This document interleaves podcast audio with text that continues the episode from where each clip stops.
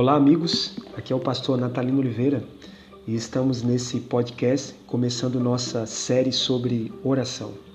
A escritora e profetisa americana Ellen White diz que oração é o abrir do coração a Deus como a um amigo, não que seja necessário a fim de tornar conhecido a Deus o que somos, mas sim para nos habilitar a recebê-lo.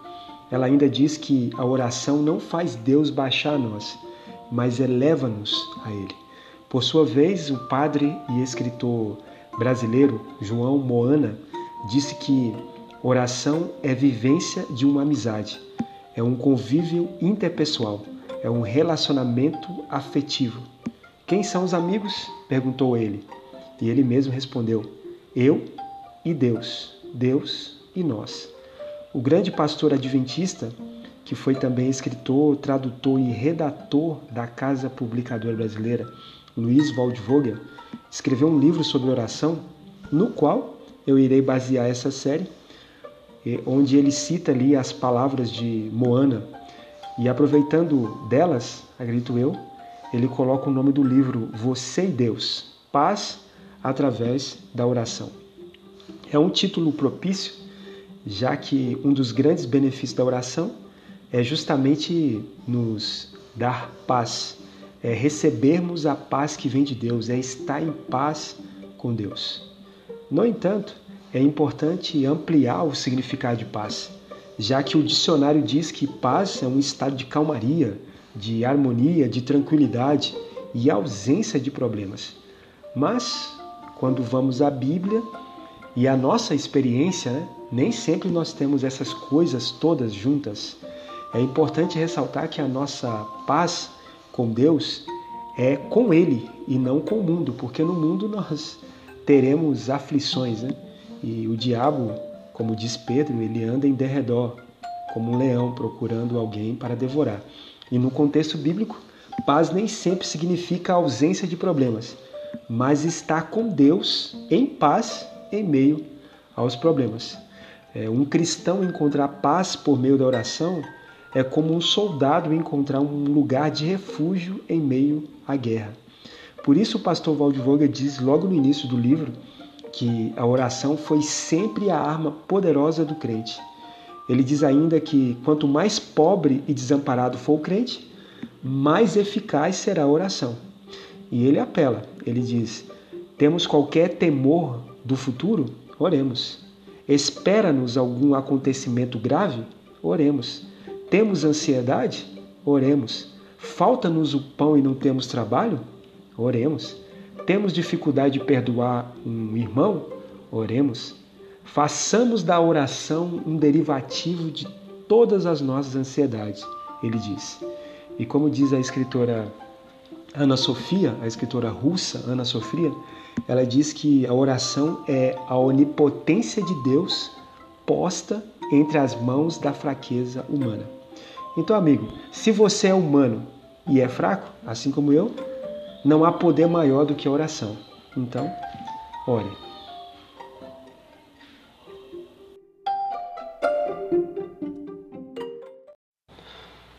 Olá, amigos. Aqui é o pastor Natalino Oliveira e estamos no segundo tema da série Paz através de oração. Hoje vamos falar sobre para quem orar e por que orar. Nós, adventistas do sétimo dia, cremos na Trindade Divina Pai, Filho e Espírito Santo. Uma unidade de três pessoas distintas e coeternas. Eles são um em natureza, caráter e propósito. Dirigimos as nossas orações a Deus, o Pai, em nome de Jesus, motivados pelo Espírito Santo. Sendo Jesus aquele que se tornou carne e habitou entre nós, morreu em nosso lugar, ressuscitou e é nosso grande sumo sacerdote que penetrou aos céus e nosso advogado junto a Deus, é natural, amigos, que nós dirijamos nossas orações ao Pai em nome de Jesus. Ele mesmo disse em João 14, 13: Tudo quanto pedides em meu nome, isso farei, a fim de que o Pai seja glorificado no Filho. No entanto, como as três pessoas da Trindade são eternas, de igual poder e incriadas, nada impede que dirijamos nossas orações a qualquer um deles. Já ouvi fervorosas orações feitas ao Espírito Santo. Ele é o nosso consolador, o que nos convence do pecado, da justiça e do juízo. Cada membro da divindade, cada membro da trindade tem a sua função, mas é impossível determinar com precisão cada detalhe das suas atividades. O que sabemos é que eles agem de forma harmoniosa para salvar o ser humano. Entretanto, alguém pode se perguntar: por que então eu devo orar? Se Deus já sabe de tudo, por que precisamos informar para Ele? A oração, amigos, ela não existe para comunicarmos a Deus algum tipo de informação. A oração existe para termos um contato com Deus, falar com Ele. O conteúdo da oração vem em segundo plano. O importante é o contato que eu e você temos com o Eterno. É esse ato de fé, de tocar a Deus, assim como aquela mulher com o fluxo de sangue lá no Evangelho, é esse contato que nos trará a paz. Como disse Ellen White, a oração é abrir o coração a Deus como a um amigo. Não que seja necessário a fim de tornar conhecido a Deus o que somos, mas sim para habilitar-nos a recebê-lo. A oração não faz Deus baixar a nós, mas eleva-nos a Ele. Bons amigos gostam de conversar, e quanto mais entramos em contato com os nossos amigos, mais os conhecemos, mais aprofundamos a nossa amizade. Deus quer aprofundar a amizade dele com você. Por isso, ele entra em contato conosco de diversas formas e nos deu a oração para que possamos entrar em contato com ele no momento em que quisermos. Você pode pedir, você pode agradecer, você pode receber várias bênçãos materiais de Deus. Mas com certeza a principal bênção que receberemos de Deus por meio da oração é o privilégio da sua companhia e o prazer de conhecê-lo mais. Em outras palavras, a principal bênção de Deus por meio da oração é o próprio Deus, pois o maior objetivo de Deus é nos transformar e sermos cada vez mais parecidos com Ele. Eu termino com uma oração de um atleta americano que aos 24 anos ficou paralítico e, encontrou Deus por meio do sofrimento. Ele disse: Pedi a Deus para ser forte, a fim de executar projetos grandiosos, e ele me fez fraco, para conservar-me na humildade. Pedi a Deus que me desse saúde, para realizar grandes empreendimentos, e ele me deu a doença, para compreendê-lo melhor. Pedi a Deus riqueza, para tudo possuir. E ele me deixou pobre para não ser egoísta. Pedi a Deus o poder para que os homens precisassem de mim. E ele me deu humildade para que eu precisasse de Deus. Pedi a Deus tudo para aproveitar a vida. E ele me deixou a vida para que eu pudesse aproveitar de tudo. Senhor, não recebi nada do que pedi, mas me deste tudo de que eu precisava. E quase contra a minha própria vontade, as preces que eu não fiz foram ouvidas. Louvado sejas, ó Deus, entre todos os homens, ninguém tem mais do que eu.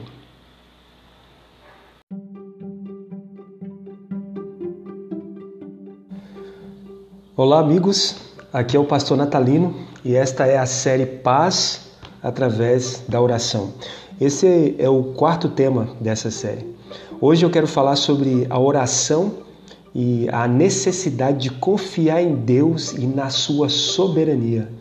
Amigos, sabemos que Deus pode tudo, mas nem tudo ele faz, pois além de poderoso, ele também é onisciente, sabe todas as coisas. Por isso, ele vai responder às nossas orações de acordo com o que ele quer e não apenas baseado no nosso desejo e na nossa insistência.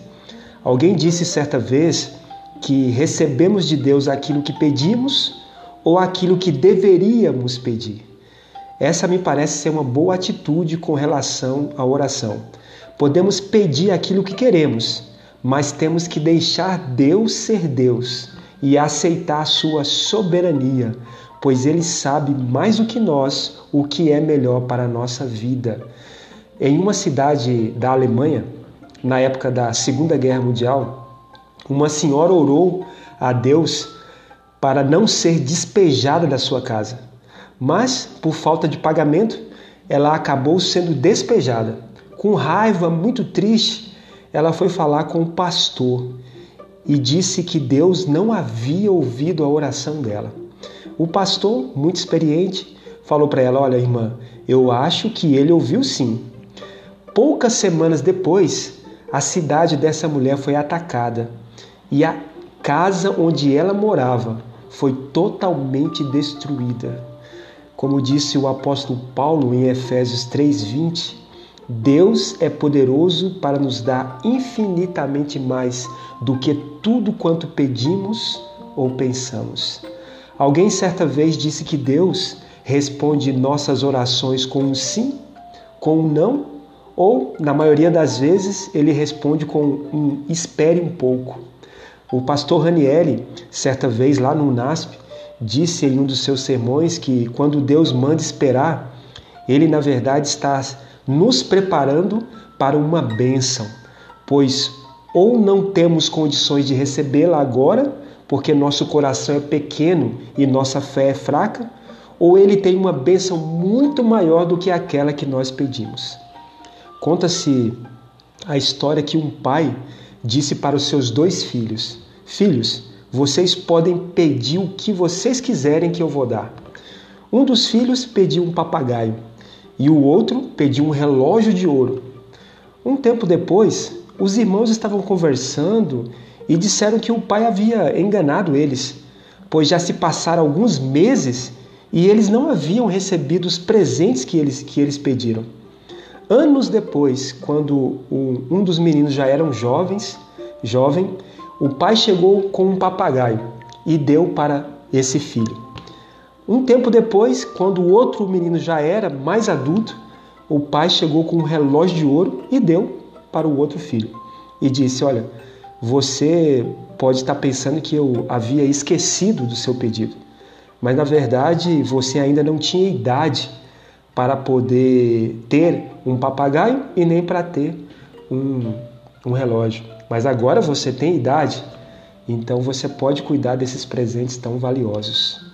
Amigos, muitas vezes o problema não está no pedido ou na vontade de Deus em te dar, mas porque não é o tempo e você não está preparado para receber. Deus é que sabe os tempos certos para cada coisa. Precisamos apenas confiar que Ele sabe o que é melhor para nós. E se Ele decidir, porventura, não atender o seu pedido, ele sempre vai nos oferecer mais do que merecemos. Precisamos confiar, pois, como ele mesmo disse ao apóstolo Paulo, que pediu para ele várias vezes para livrá-lo de um espinho na carne, Deus disse para Paulo: A minha graça te basta, porque o poder se aperfeiçoa na fraqueza. Por isso, amigos, confie em Deus, porque Ele já te deu o que há de mais precioso, a sua graça.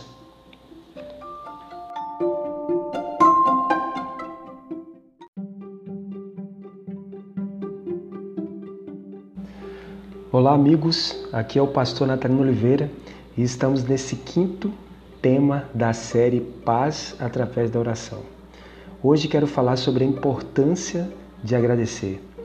Nós somos muito bons em pedir e não há nada de errado nisso, mas infelizmente não somos tão bons assim em agradecer.